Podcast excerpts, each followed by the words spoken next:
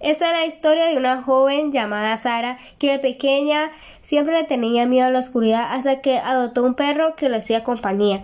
Durante años Sara dormía tranquila porque sabía que debajo de la cama estaba su perro y si tenía miedo solo tenía que extender la mano. Entonces el perro empezó a lamarle la mano hasta que se quedaba dormida. Así pasaron los años y Sara se hizo adulta y una noche en la radio escuchó que cerca de la cárcel estaba en busca de captura a un asesino muy peligroso. Sara acompañaba de su perro, no tenía miedo. Se metió en la cama, extendió la mano hacia el borde y el perro, como todos los días, empezó a lamarle.